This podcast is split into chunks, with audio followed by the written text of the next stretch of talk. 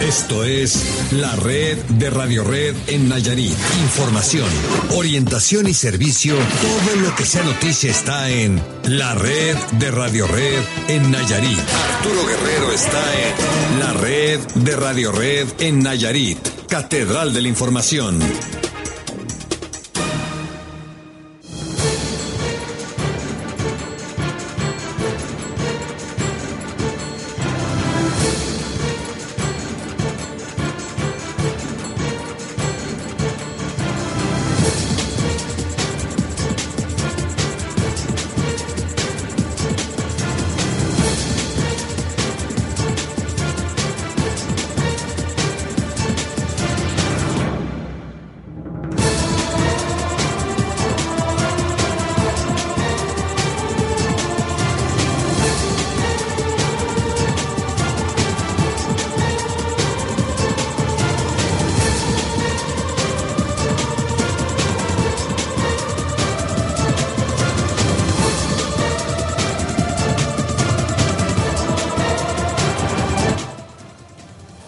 Buenas tardes. Iniciamos este espacio de noticias aquí en la red de Radio Red. Bueno, compartiendo con ustedes todo lo que ha sucedido en las últimas horas aquí en el estado de Nayarit, en el sur de, en el norte del estado, en el extremo sur también, donde hasta donde llega la señal de la patrona y desde luego Radio Red. Les deseamos que tengan la mejor de las tardes y bueno, vamos a iniciar este espacio de noticias aquí en la red de Radio Red, invitándolo primeramente a que se comunique con nosotros, a que forme parte de este esfuerzo de radiofónico que aquí en el grupo Alica Medios hacemos día con día. ¿Y cómo, cómo puede usted venir a la red de Radio Red? Es muy sencillo, hay muchos caminos que lo traen aquí a la red de Radio Red. Uno de ellos es el teléfono convencional, el teléfono de su casa que nos puede eh, marcar al 01800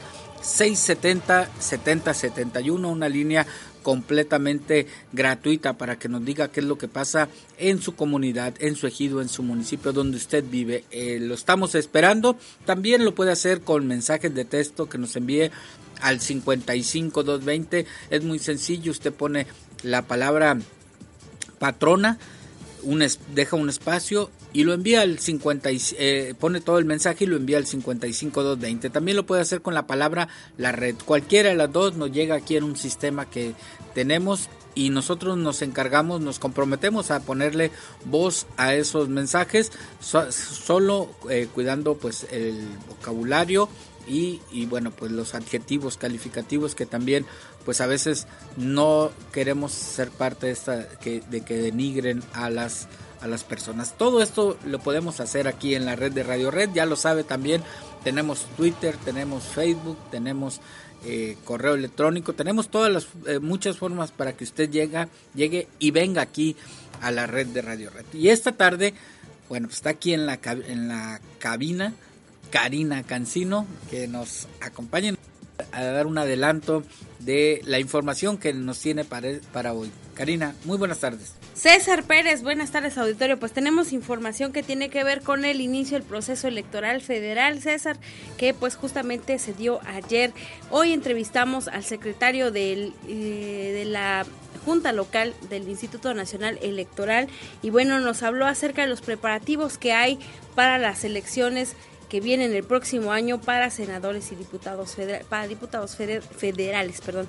Y pues nos hablaba acerca del asunto de la distritación del lugar y sobre todo la participación de candidaturas independientes que se espera un buen número ya que Nayarit dice pues ha sido pionero en impulsar este tipo de candidaturas. Sin embargo, en el 2012 hay que recordar que también ya hubo candidatos independientes, pero pues por la experiencia que tiene Nayarit se espera que existan más todavía alejados de los partidos políticos. Y algo de lo que hablábamos César también es acerca del tipo de blindaje que van a imponer para eh, cualquier candidato, incluso de los partidos políticos, para evitar que quienes estén relacionados de algún modo con la delincuencia organizada o con eh, círculos delictivos de cualquier índole puedan llegar a este asunto de gobernar de algún modo o de ser autoridades de algún modo de, de Nayarit y en general el país. Esto porque, bueno, sabemos recientemente los hechos, lo que está sucediendo allá en Ayotzinapa, en Iguala, en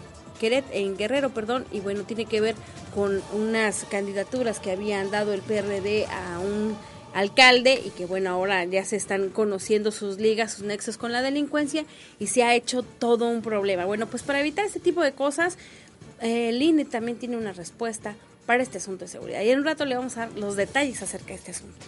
Bueno, pues estaremos muy al pendiente de toda esta, esta información que ya nos has adelantado. De nuestra parte, bueno, tenemos información de un concurso, se, eh, se realiza la segunda edición de este concurso que tiene que ver con la crear conciencia sobre todo con jóvenes estudiantes del nivel básico principalmente de secundaria primero segundo y tercero de secundaria bueno pues pueden formar parte eh, de este esfuerzo eh, que se hace por parte de todas estas las dependencias del gobierno estatal y federal que tienen que ver con el medio ambiente. Eh, la verdad que bueno, pues ya habremos de escuchar lo que lo que comentan, lo que dicen aquí y bueno, pues van las condiciones estarán muy muy bien. Vamos a estar al pendiente de lo que suceda en este en este concurso, premios importantes, ya los escucharán y en su momento los sabremos eh, de, comentar. También tenemos información que tiene que ver con los padres de familia, de la asociación esta de padres de familias, que parece ser que ahora sí se va a poner las pilas y van a exigir que eh, esta beca universal que entrega el gobierno del estado, bueno, pues se haga se haga efectiva ya ahora sí, porque eh, si bien es cierto en algunas escuelas ya han entregado los útiles y han entregado los uniformes, en otros eh, y en la gran mayoría no han entregado esta llamada beca universal. Estaremos, esperemos a ver qué, qué, qué hace la, esta Federación de, Padres de Familia, platicamos con su director y también hablamos un poco del asunto de las cuotas escolares que bueno, pues son, es inevitable en cada ciclo que eh, pues sí surjan estos estos tipos de problemas. Más adelante más información le vamos a tener aquí, pero bueno, por lo pronto esta tarde vamos contigo Álvaro a la torre para que nos des un adelanto del puntual dato que nos vas a presentar eh, este día. buenas tardes. Buenas tardes, buenas tardes Karina, buenas tardes al auditorio, a todos los compañeros de Radio Red. Lo mencionaba Karina, eh, inició formalmente el proceso electoral federal y sobre ese tema presentaremos eh, números que tienen que ver, por supuesto, con nuestra entidad. se va a complementar muy bien la información del proceso electoral que ya pues ya está en marcha, ¿no? Aquí en el estado, así que y en todo el país, no nada más aquí en el estado, en todo, el país es esta situación. Por lo pronto, antes de empezar y entrar de lleno a la información, vamos a ir al norte de Nayarit. Allá Jesús Cervantes nos tiene un adelanto de la información que nos va a presentar esta tarde. Adelante Jesús. Bueno, pues estos son los titulares de la información. Eh, la organización Apoyo a Migrantes Acaponeta Nayarit ya cumplió seis meses ayudando a personas que viajan sobre el tren carguero. La Comisión Federal de Electricidad y la comunidad de San Blasito acuerdan medir las parcelas que serán inundadas por la presa Las Cruces. Comuneros de Sayulilla siguen peleando con la SCT para que les pague las tierras afectadas por la autopista. más información más adelante. César, vuelvo contigo. Gracias Jesús, gracias por la información. En un rato más eh, volvemos los micrófonos allá al norte, al norte de Nayarit. Bueno, pues vamos Vamos a arrancar esta tarde eh, la red de Radio Red con información. Ya tenemos mucha información aquí en este espacio de noticias. Empecemos.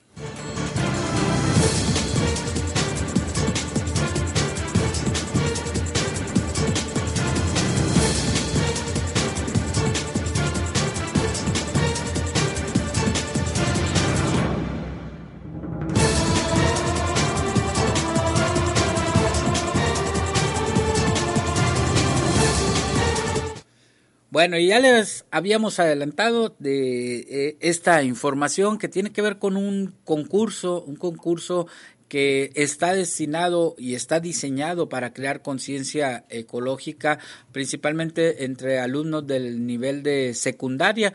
Por segundo año consecutivo se habrá de realizar este concurso en el que participan, además de la Procuraduría Federal de Protección al Ambiente, la Profeca, Profepa, como se le conoce por sus siglas, junto con las instituciones relacionadas con el medio ambiente, tanto federales como estatales, bueno, pues están de, eh, invitando a los, a los jóvenes del nivel de secundaria a que, eh, bueno, pues realicen, eh, participen en este concurso que en esta ocasión tiene la particularidad de que es de carácter estatal. El año pasado participaron solo las escuelas de aquí de la capital del estado. Hoy, hoy hay un eh, anuncio, el anuncio es que es en todo el estado, todos los municipios van a participar en las escuelas y hay premios interesantes. Pero primero vamos a escuchar al delegado de la Profepa, Omar Cánovas Moreno, quien nos habla pues de esta pues de este esfuerzo que hacen eh, para eh, llevar a cabo este concurso en, en, esta, en esta dependencia. Vamos, vamos a escucharlo. El año pasado lo hicimos, este concurso fue el primer concurso, lo hicimos eh, y fue un éxito, algo que empezó así como una idea. Ingresaron más de 300 muchachos el año pasado, 320 por ahí, y fue nomás en la ciudad de Tepic como nos fue también, ahora hicimos el compromiso de hacerlo estatal, lo vamos a hacer en todo el estado, que es un compromiso muy grande porque llegar a todas las secundarias de todo el estado es, es la verdad que se ocupa una buena logística. Por eso agradezco a todas las instituciones porque nos hemos repartido la promoción del concurso entre todas las instituciones que ven aquí.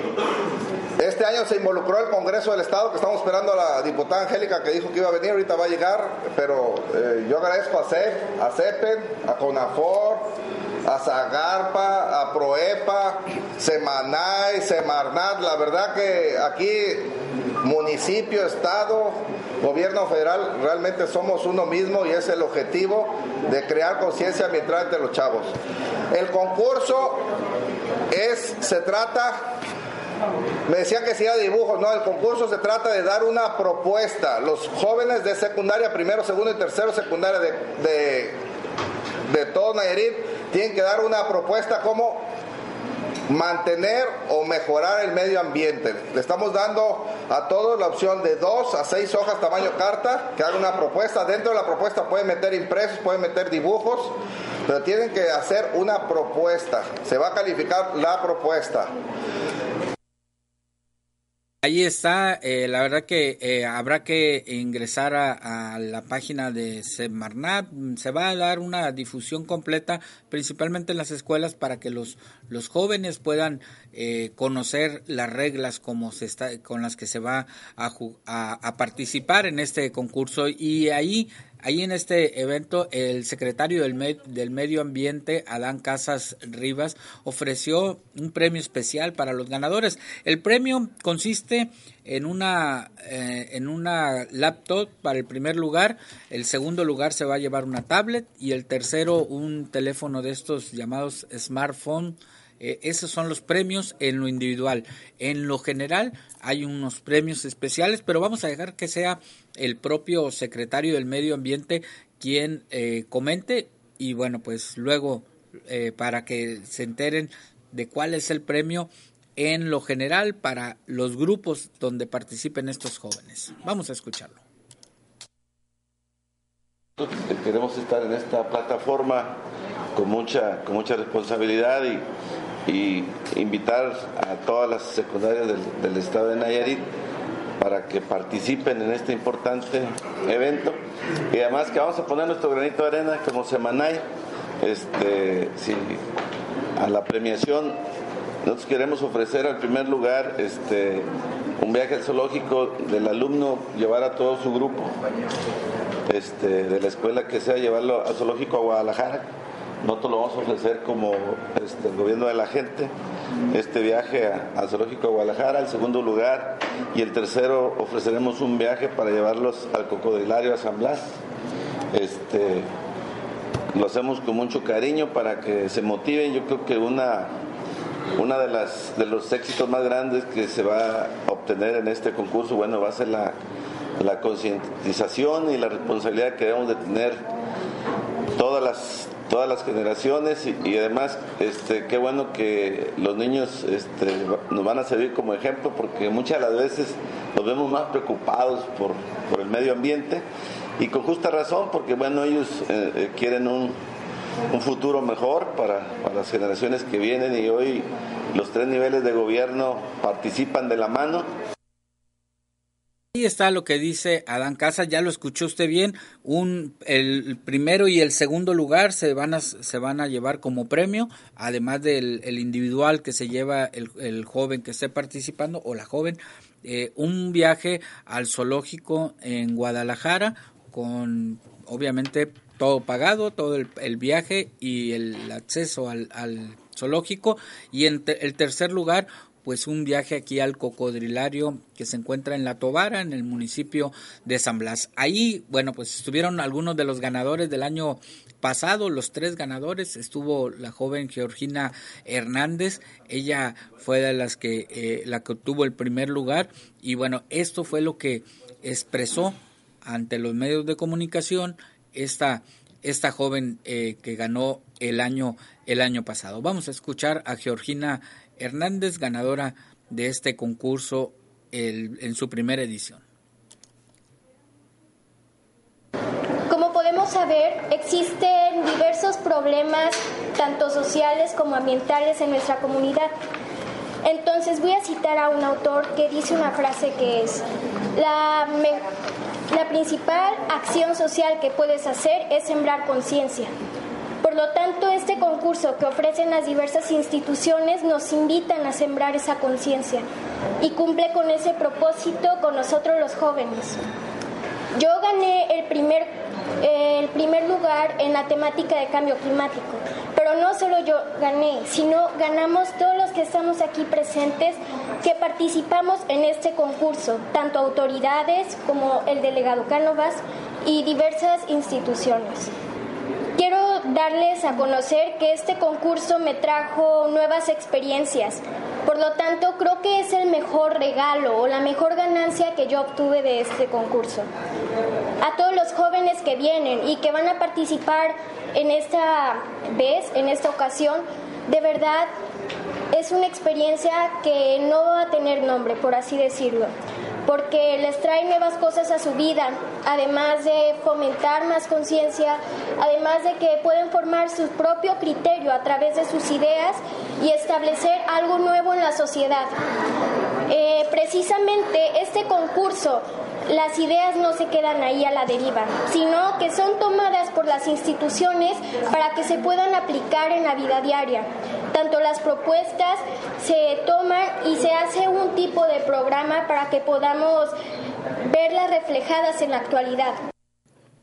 Pues ahí está este concurso y la verdad que eh, eh, nos dijo al inicio de este de, la conferencia el delegado de, de Profepa que nos íbamos a, pues a sorprender de la capacidad de estos jóvenes. Los tres expresaron muy bien, hablaron de sus de los proyectos que ellos eh, expusieron. Una, una joven de San Luis de Lozada, por ejemplo, hablaba de, de todo lo que tiene que ver con el, la conservación de suelos y de bosques. Y bueno, fue una muy buena experiencia.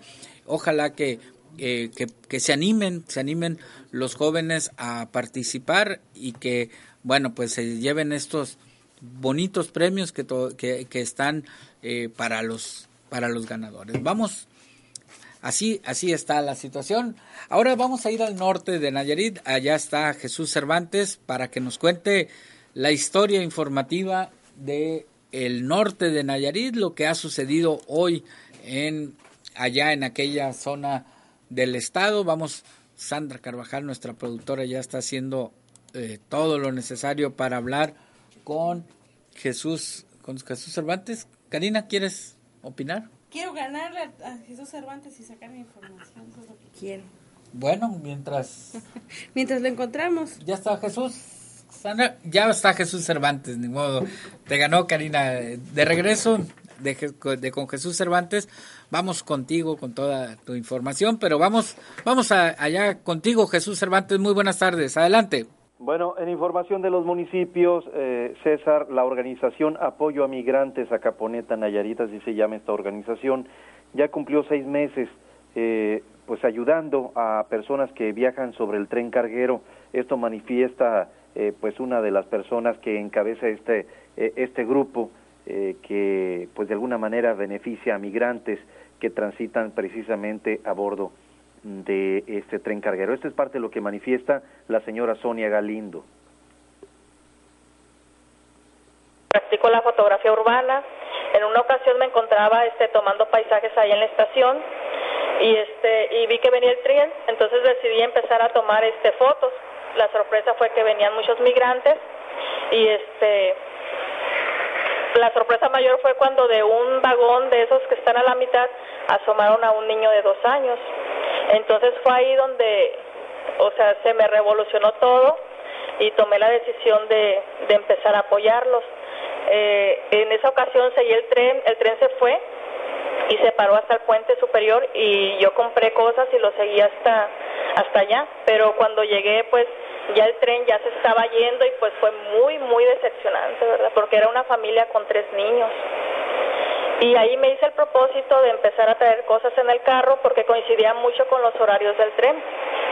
Entonces, este, pues yo no pensé que las personas se fueran a unir, pero poco a poco este, las personas me veían y, y me decían, entonces entre mi esposo y yo coordinamos una actividad grupal de ir a apoyar un día. Y bueno, las personas les gustó mucho, fue ahí cuando se inicia, se inicia haciéndolo una vez por semana pero era tanto pues la necesidad que veíamos que porque nos avisaban de Ruiz este otro grupo de apoyo entonces fue ahí cuando decidimos pues se extendió a toda la semana y eh, ¿cómo se llama este grupo? ¿cuántas gente lo integra? ahorita somos aproximadamente 25 personas este el grupo se llama Apoyo a Migrantes a Caponeta Nayarit ¿Cómo ustedes obtienen recursos? ¿Cómo, cómo tienen estos apoyos? Bueno, hasta la fecha nos han colaborado algunas personas que viven fuera y de locales también recibimos apoyos en especie. Y bueno, también este, las colaboraciones que son diario por parte de los miembros, miembros voluntarios.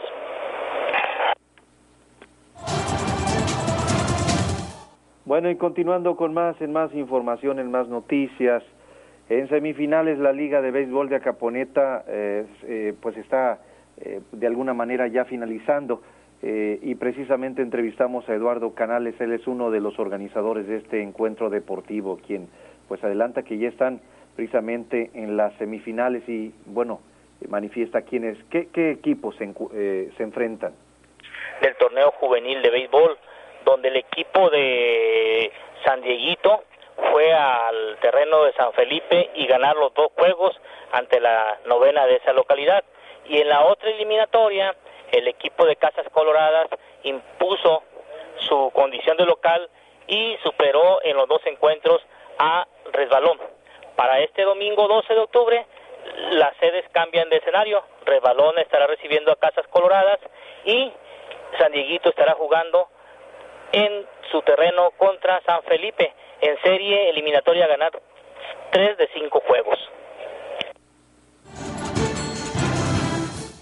Bueno, y continuando con más noticias, eh, quiero comentarte, César, que la Comisión Federal de Electricidad y la comunidad de San Blasito, municipio de Acaponeta, acuerdan medir las parcelas que están, eh, bueno, que van a ser inundadas por la presa Las Cruces. Esto dice el presidente del Comisariado de Bienes Comunales de San Blasito, Eduardo García fue que vamos a tener un acuerdo, dejarlos dar el primer paso, primer paso de entrar a medir. ¿Por qué? Porque lo importante de las mediciones nos beneficiaría en saber cuánto es el terreno que ellos necesitan. Importante lo digo yo porque no se había dado ni un paso, no se había aceptado ni un paso hasta ahorita porque la gente estaba negada por falta de información. Ya con la información que se tuvo el de la reunión, ya aparecer la comunidad entera, decidió que vamos a dejarlos entrar a medir para de ahí supuestamente ya sacar todo el tipo de terreno que se va a inundar. De ahí seguiría el segundo paso, ya después de dar el primero, llegar a una conclusión de qué terreno se va a ocupar, cuánto van a pagar por hectárea ya sería dar el segundo paso, el segundo término. Pero primeramente el más importante es el primero, dejarlos entrar a medir.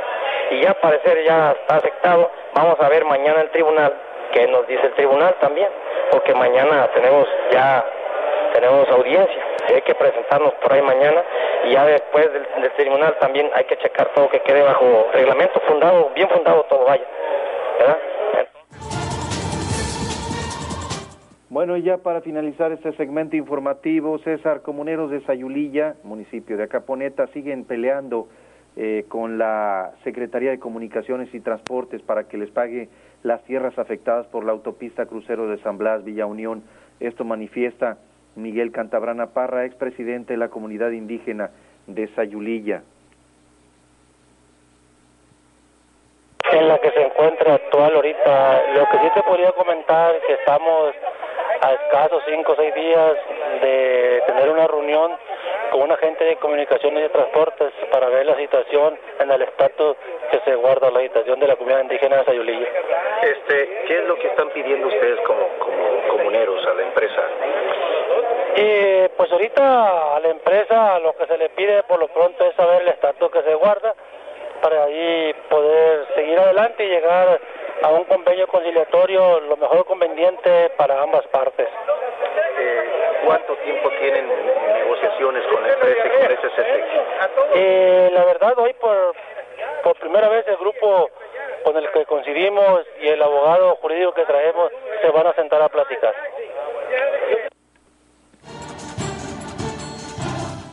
Bueno, pues es la información que tenemos por hoy. Eh, César, vuelvo contigo a la ciudad de Tepic.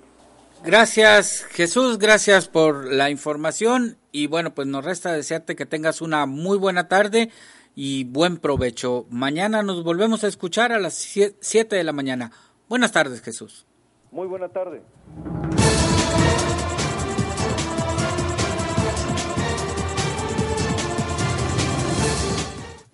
Bueno, y ya es la media, las una y media aquí en la capital del estado de Nayarit, dos y media allá en Puerto Vallarta y Bahía de Banderas. Tiene todavía media hora para participar con nosotros en, a través de, los, de las llamadas, de los mensajes de texto, de mensajes o eh, mensajes a, nuestros diversos eh, redes sociales, tanto en Twitter como en Facebook. Lo puede hacer.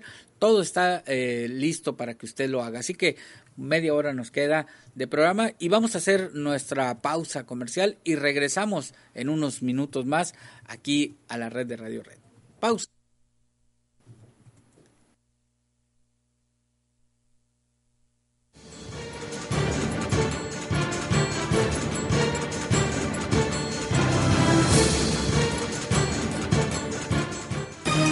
Su llamada es muy importante para nosotros.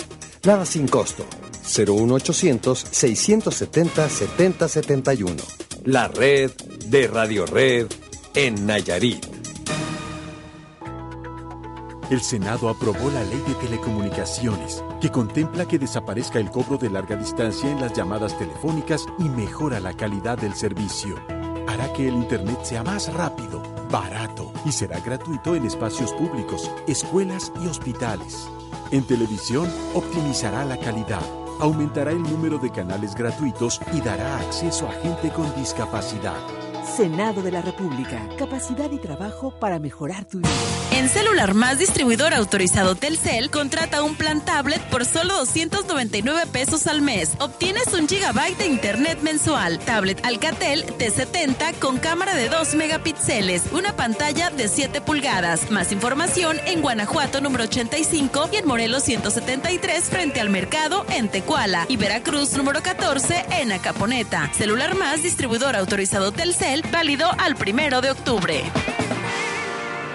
La División de Gendarmería de la Policía Federal es un nuevo modelo de seguridad ciudadana y operación policial, integrado por mujeres y hombres capacitados en materias teóricas y prácticas para brindar un trato cercano a la población. Actuará en las regiones o zonas donde sea necesario fortalecer las capacidades institucionales para proteger a las personas, sus bienes y sus fuentes de trabajo. División de Gendarmería de la Policía Federal. Acciones de seguridad para prosperar. Secretaría de Gobernación. Mover a México. Gobierno de la República. ¿Recuerdan cuando empezamos nuestros negocios? Pero con el crédito de Compartamos Banco, todo ha mejorado. Pudimos surtirnos mejor. Con mi crédito adicional, yo mejoré mi casa. Yo hasta un seguro de vida tengo. En Compartamos Banco, además de crédito para tu negocio, te damos más. Llama 01800 229 mil. Compartamos Banco está de mi lado. Hola, soy Andrea. Tengo 16 años como tú.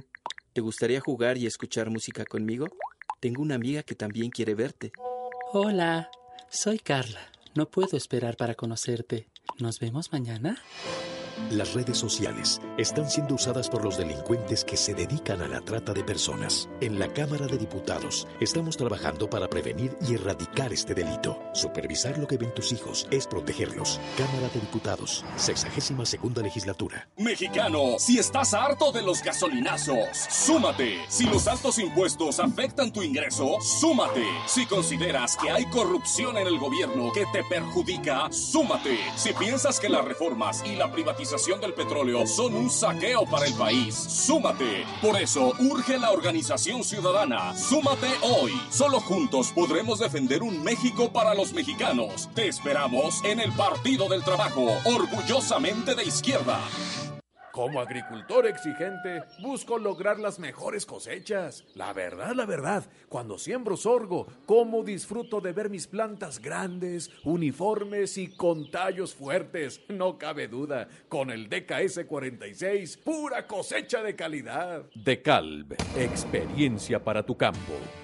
Somos casi 120 millones de mexicanos que tenemos derecho de acceder a la información pública y el IFAI nos apoya.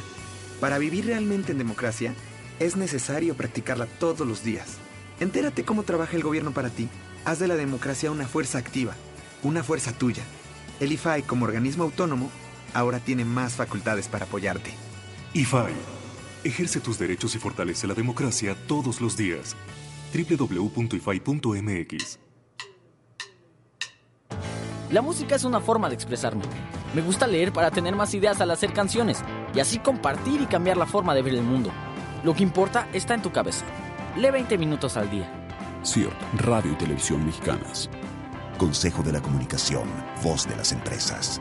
Si tienes entre 18 y 29 años, inscríbete al programa Capacítate. Encontrarás una variedad de cursos para que desarrolles las habilidades que te permitan en el corto plazo incorporarte al mercado laboral o convertirte en un emprendedor. Podrás estudiar de manera fácil, práctica y en diferentes horarios. Además, algunos cursos te ofrecen una beca. Capacítate. www.secati.sems.gov.mx Secretaría de Educación Pública, Gobierno de la República. Este programa es público ajeno a cualquier partido político. Queda prohibido el uso para fines distintos a los establecidos en el programa. Todo lo que sea noticia está en la red de Radio Red en Nayarit.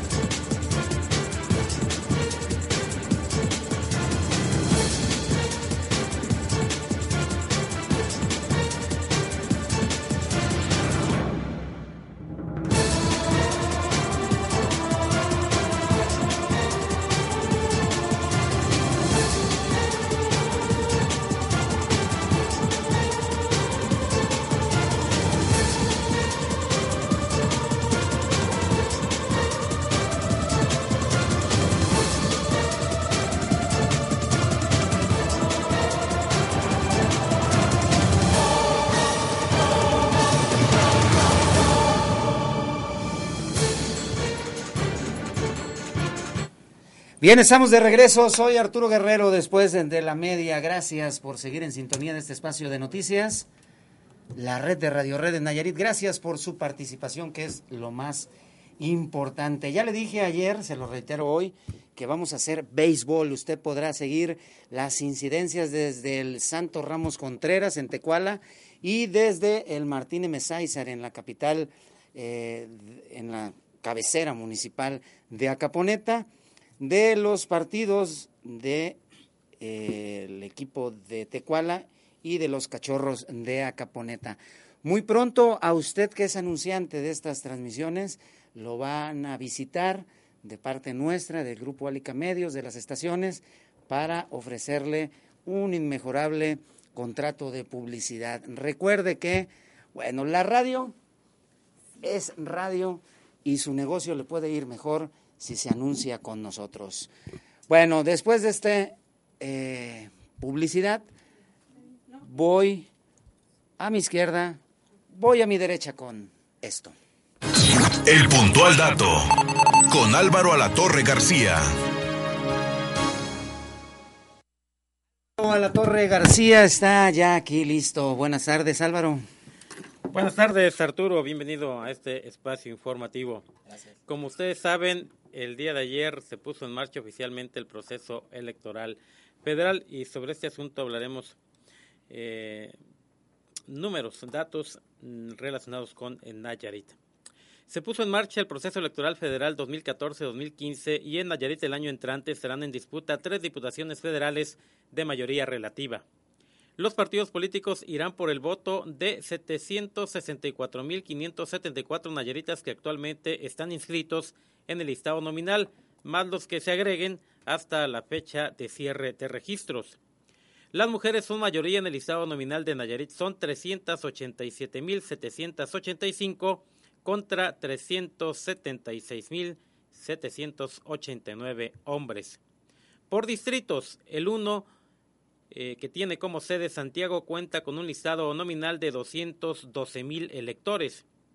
Tepic es sede del Distrito 2 y cuenta con 273.035 electores inscritos en el listado nominal, en tanto el Distrito 3, cuya sede es Compostela, tiene un listado de 279.539 ciudadanos registrados. La mayor parte de los ciudadanos inscritos en el listado nominal de la entidad son nayaritas, 598.809, pero también hay 13.981 personas que son originarias de Sinaloa, pero votarán en la entidad. 7.034 son de Zacatecas y 3.956 del Estado de México, además de 140.794 que son oriundos del resto de las entidades federativas. Por grupos de edad, el que tiene la mayor cantidad de ciudadanos registrados es el de entre 20 y 24 años, que son 100.699. Entre el 7 de julio de 2013 y el 3 de octubre de este año, las bajas por defunción y suspensión de derechos suman 52.744. En el padrón electoral de Nayarit hay 14 personas que se llaman María Carrillo de la Cruz y 11 que llevan por nombre María López de la Cruz y otras 11 que se llaman Salvador González González. En la entidad, el apellido paterno más frecuente es López. 26.533 ciudadanos lo llevan. En tanto, 26.824 personas inscritas en el padrón electoral llevan el López como apellido materno y también es el más frecuente. Son estos números, Arturo, a propósito del arranque ya oficial, arranque formal de el proceso electoral federal 2014-2015. Pues interesante los datos, en su gran mayoría mujeres y en grupos de edad los de 20 Entre 20 y 24, 24. 100 mil, son 100 mil, 699. ¿Y eh, cuántos son la gente que viene de Sinaloa? Como el caso de César Pérez, que es avecindado ya, bueno... casi Nayarita. Casi, casi Nayarita. Sí, 13.981 sinaloenses viven en nuestra, que vienen en nuestra entidad votarán. Chiapanecos. Más los que se sumen. Chiapanecos no hay, ¿no? Eh, está, se especifica los de los de mayor número, son 140 mil del resto de las entidades. Por lo menos de Chiapas uno. Tenemos la certeza, eso sí. Ah, muy bien, perfecto. Me siento observada. Me siento observada. Todos ¿Alguna vez a se verme. puso en tela de juicio si tu origen era chiapaneco o guatemalteco? ¿Por qué, Karina? Porque mi madre vive en Guatemala. Porque tu madre vive en Guatemala, tú no naciste en Guatemala. No, Muy bien. ni en... Tuxtla. Bueno, pues qué interesante. Habrá, eh, acaba de iniciar el proceso. El día de ayer, sí. Ayer arrancó ya el proceso y, y bueno, de aquí hasta julio, que serán el primer domingo del mes de julio próximo, habrán de elegirse eh, 500 diputados, De mayoría. 300 de mayoría, 200 de representación proporcional, la modificación para que solo haya 100 de representación proporcional no va a operar en esta en esta próxima elección. La reelección legislativa a partir de este está contemplada también. Quienes sean electos podrán a- aspirar a la reelección. Tres distritos Diputados y electorales. senadores. Tres distritos electorales. El que tiene mayor número de votantes es Tepic. Tepic. 272 mil y algo. Y el tercer distrito, 273.035. el segundo, No, el mayor es el tercer distrito. mayor tercer distrito. 279.539. 11 municipios. Así es. Y estos números, de aquí a la fecha de la elección, obviamente van a, van a, van a aumentar por el- las personas que se vayan Y registrando. disminuir en la medida en que vayan registrándose defunciones. Así es. Muy bien, Álvaro Latorre, pues empezamos con esos puntuales datos del tema electoral que lo constituye, pues no solo el día en el que va a votar ni las campañas, sino hay todo un calendario que se extiende a lo largo de todos estos meses. ¿no? Seguramente dos, dos hombres y una mujer serán los candidatos. ¿Por dónde? ¿Los electos? ¿Por qué los partido? No, los candidatos. Los candidatos. de Ah, por cada- equidad de cada partido, tienes razón. O sea, cada partido, al menos una será mujer. Al menos una. Así es. Bueno. O dos mujeres y un hombre también. Sí, sí, al menos una. Muy bien. Gracias, Álvaro Latorre. Buenas tardes. El puntual dato. Con Álvaro Alatorre García. Karina Cancino, a propósito de estos asuntos que tienen que ver con el proceso electoral federal. Pues bueno, ya platicamos con el vocal secretario de la Junta Local del INE en Nayarit, Rodrigo Germán Paredes Lozano, quien nos dio a conocer que a partir de este 7 de octubre efectivamente inició el proceso federal para elegir diputados federales en tres distritos aquí en Nayarit, pero habrá también, eh, consideran ellos, mayor número de candidatos independientes y pues entrará en vigor también el trabajo de tres nuevos partidos nacionales, además de que rindieron protesta nuevos consejeros electorales también aquí para los tres distritos en Nayarit. Vamos a escuchar qué es lo que dice al respecto el vocal secretario del INE. Derivado de la reforma electoral eh, aprobada en el mes de, febrero y arrancando en el mes de abril prácticamente, ya se contempla eh, la figura de las candidaturas independientes para cargos de diputados federales, senadores. Si ustedes recuerdan, en el pasado proceso electoral 2012 tuvimos en, en- en Nayarit el registro de candidatos independientes a cargos de senadores. El registro, conforme a las reglas eh, de la ley electoral de hace tres años, no era posible su registro. Pero ahí nos da un antecedente del interés que tienen los ciudadanos sin partido de participar como candidatos independientes en, en la entidad, en Nayarit. Y bueno, esto se confirma con los candidatos independientes que tuvimos en la elección local en, en los municipios eh, de Santa María del Oro, si no me equivoco, eh, San Blas, que bueno, él sí, él sí ganó en su caso, ¿verdad? Entonces, es una puerta que la ciudadanía había estado tocando y finalmente tuvo un eco en la, en la legislación y yo creo que en Nayarit sí vamos a tener y vamos a, a observar candidatas y candidatos independientes para este proceso federal. Y bueno, las reglas ya están establecidas. Los Bueno, los asuntos eh, de las solicitudes y todas estas cuestiones, los trabajos de logística, pues también se están preparando para ponerlos en marcha ya a partir del día de ayer y bueno, seguramente será en enero cuando veamos más trabajo de este asunto de partidos principalmente y pues del INE en la cuestión de lo organizativo. También hablamos con este vocal Arturo acerca de las cuestiones de seguridad y es que si bien en Nayarit no se han dado hechos eh, de violencia en las elecciones o en las últimas elecciones, lo que no harán es exigir una carta de antecedentes no penales a los candidatos. Esto, bueno, porque recientemente hemos sabido que se han ligado a alcaldes, a políticos eh, que están relacionados de algún modo con la delincuencia. Y bueno, quisimos saber si se pondría un nuevo candado o habría alguna solicitud de algo en especial que pudiera hacer saber, sobre todo si los candidatos independientes pues tienen algún nexo con la delincuencia y se podría prevenir que después ya en el ejercicio del poder pues tuvieran alguna relación con ellos. Y bueno, dijo que no, que hasta el momento pues solo se exige, no se exige esta carta de antecedentes no penales, eso solo lo hacen los estados y que además pues sí se permitirá de, pues ser candidatos solo aquellos quienes estén en uso pleno del ejercicio de sus derechos electorales. Vamos a escucharlo al respecto. No hemos tenido ningún incidente de gravedad por lo que esperamos un proceso con calma, con tranquilidad, como lo llamamos nosotros, una fiesta ciudadana, donde las y los electores vayan a acudir a las urnas, depositen su voto y elijamos a nuestros representantes federales. Es lo que se espera. Pero se van a revisar los perfiles. Se revisan los perfiles. La ley no pide eh, una carta de antecedentes penales para poder participar. Lo que se pide para ser candidato o candidato o candidata es que cuenten con sus derechos político-electorales vigentes.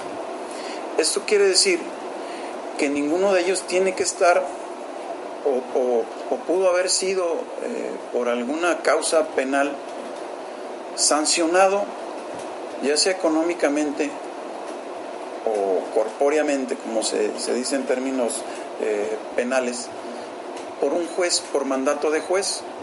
Cuando un juez lo ordena y la persona es hallada culpable, se le suspenden por mandato del propio juez sus derechos político-electorales. Es una información que nosotros registramos a los que van a ser candidatas o candidatos. Si ellos están suspendidos de sus derechos, tuvieron algún problema legal. Pero si no están suspendidos en sus derechos, son unos ciudadanos que cuentan con todas las capacidades que la ley les otorga para ser votados en este bueno, y es que casos como este, Arturo, por ejemplo, hemos visto en el que ha llamado la atención a todo el país el caso de Ayotzinapa e Iguala, que el alcalde perredista, pues anterior a ser candidato, ya tenía algunos nexos y tenía algunos señalamientos de primero estar relacionado o vinculado con la delincuencia organizada, de haber cometido algunos crímenes y de todas maneras fue hecho candidato y luego electo por los ciudadanos y ahora, bueno, pues ya se sabe en qué concluyó toda esa todo ese historial. Y entonces para prevenir este tipo de asuntos, pues parece que no se ha legislado nada puntual, nada más certero, nada más es hacer esto de que estén en uso pleno de sus derechos político-electorales y con ello es fácil alcanzar una candidatura y luego, si son votados, pues algún puesto de elección popular.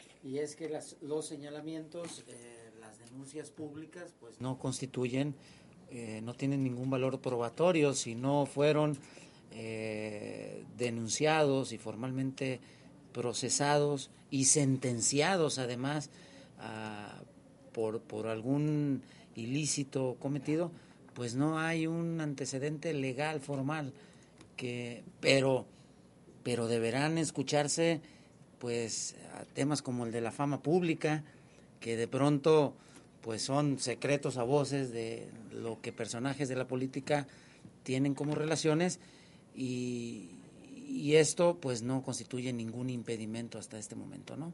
Así es, Arturo. O sea, el problema también ahí es que eh, el secreto a voces muchas veces también permitiría a que la gente que está en oposición a esos personajes en poder, pues también pudieran ser eh, señalados con esa misma intención política, ¿no? Y que pudiera ser desigual este asunto. Yo creo que la legalidad en el país tiene que tener en la cuestión electoral otro otro tipo de, visor, otra lupa para saber identificar realmente quiénes pueden llegar y quiénes no ocupar estos puestos de poder en el que no se le dé poder a estos grupos, eh, pues estos poderes fácticos, estos grupos, grupos que luego ponen o que gobiernan sin necesariamente haber sido electos.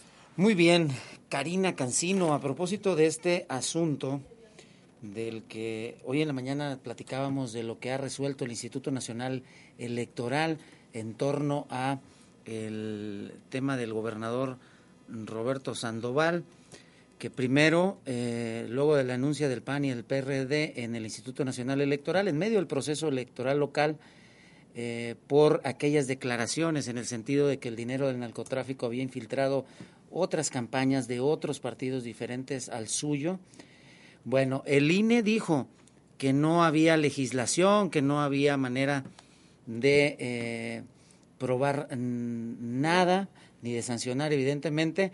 Luego pasó al Tribunal Electoral del Poder Judicial de la Federación y este dijo sí, sí pudo haber tenido implicaciones de eh, influir en la decisión de los ciudadanos.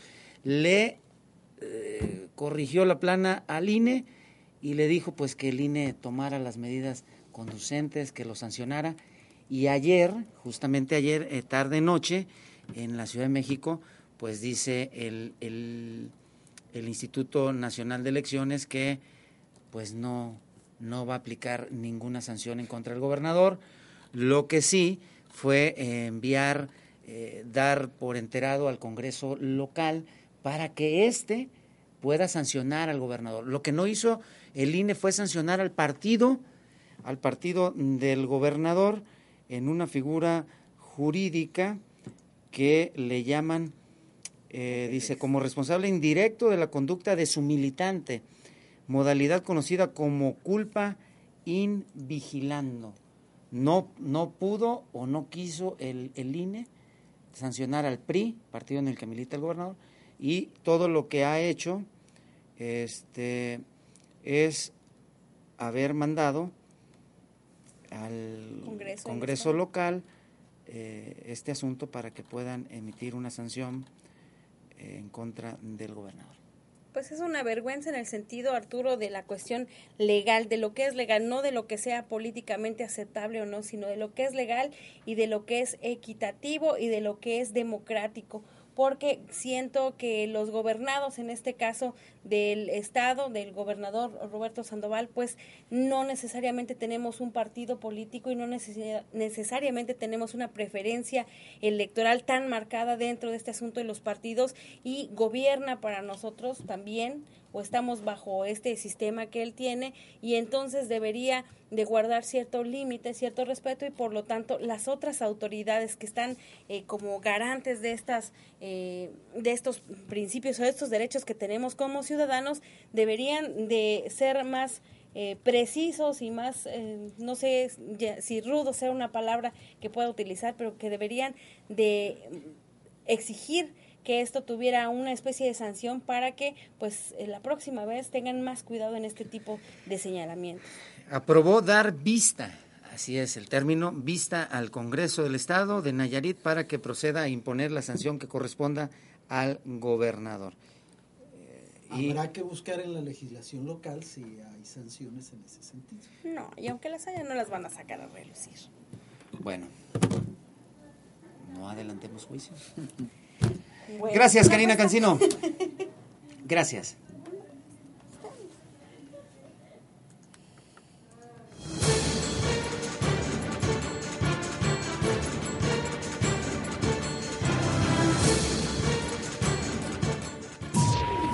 Voz alta, con Jorge Enrique González, el fondo de los hechos, el significado de las palabras.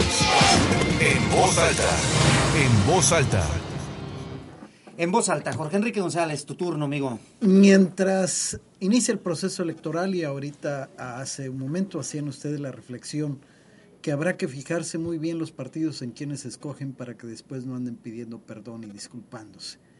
El asunto es que en la política hemos llegado a tal cinismo que ya no importan las ideas ni los principios de los partidos políticos, sino la urgencia de ganar, sea con quien sea. Militantes de un partido, si vale todavía la clasificación de derecha, no tienen empacho en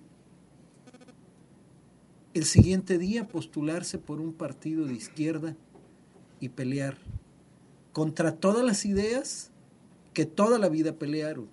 Un priista que toda la vida peleó contra el PAN, en el siguiente día amanece siendo panista y un panista que toda la vida peleó contra el PRI eh, sucede.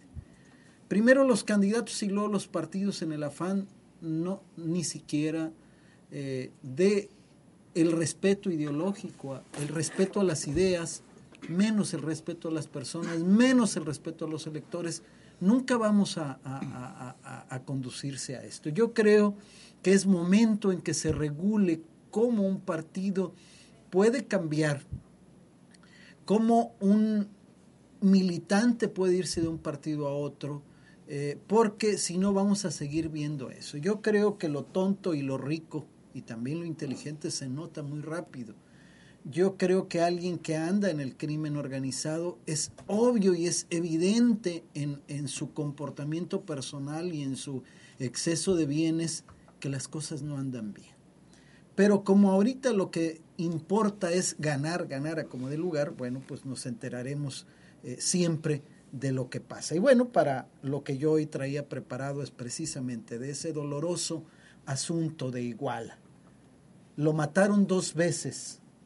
Lo mataron dos veces, dijo una mujer sobre su hijo campesino, escasa las palabras, contenida la rabia.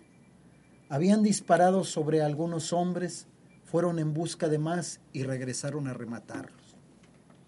Su cuerpo, pequeño para contener el dolor infinito por la muerte injusta de su hijo, diminuto el mundo para guardar el sufrimiento y minúscula la razón para entender que lo hayan matado dos veces.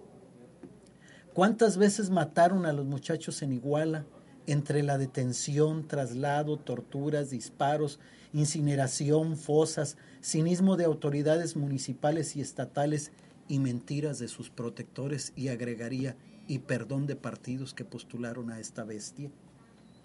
¿Siete veces? ¿Setenta veces siete? Cabe en México el dolor y la indignación por las acciones de esas bestias que disponen del poder, el dinero y las vidas sin dar cuenta a nadie. México, el país del crimen sin castigo. Y sigamos, sigamos con la política como la hacemos para ver qué día nos toca a nosotros. ¿Qué tal? Bien, hubo, hubo suspiro. Quiero decir que Sí, sí, sí. Oye, Jorge, ayer, ayer, eh, bueno, rápidamente ya para irnos, el asunto de Iguala, me tocó ver unas imágenes en el programa de este de Denise Merkel en el punto de partida. Desde el año pasado, en los meses de mayo y de junio, tuvieron lugar sesiones de cabildo, reuniones de los regidores, del propio alcalde, hoy prófugo, con dirigentes de otras organizaciones campesinas. Se dieron ahí, se caldearon los ánimos, se dijeron de todo y en una de las reuniones al, día siguiente o a los dos días, uno de esos eh, dirigentes amaneció muerto junto con otros. Desde hace un año, decía Denise Merker, el asunto de Iguala no se comenzó a escribir hace días, hace un año que debieron haberse tomado medidas pues necesarias contra la autoridad que se ejerce y se ejerció pues a estos niveles, ¿no? Sorprendente que siga pasando esto y bueno, tenemos que indignarnos cada vez más para poder hacer algo. Muy bien, Jorge Enrique González, gracias. Gracias y nos vemos mañana y pasado también. En voz alta, con Jorge Enrique González, el fondo de los hechos, el significado de las palabras. En voz alta, en voz alta. Karina Cancino, ya nos vamos. Arturo Guerrero, ya nos vamos, pero mañana nos vamos a volver a escuchar en esta red de Radio Red en Nayarit. Gracias, que tengas buen provecho. Gracias. Gracias, César Pérez. Gracias, buenas tardes, buen provecho y mañana nos escuchamos nuevamente a la una de la tarde. Hasta mañana. Hasta mañana. Gracias, Sandra Carvajal. Gracias a usted por el favor de su atención. Soy Arturo Guerrero. Me ha dado un enorme placer haber estado esta hora de noticias con usted. Lo espero mañana a las 7 de la mañana. Siga, por favor. Gracias de antemano en la programación musical de Las Patronas y de Radio Red. Nos escuchamos mañana.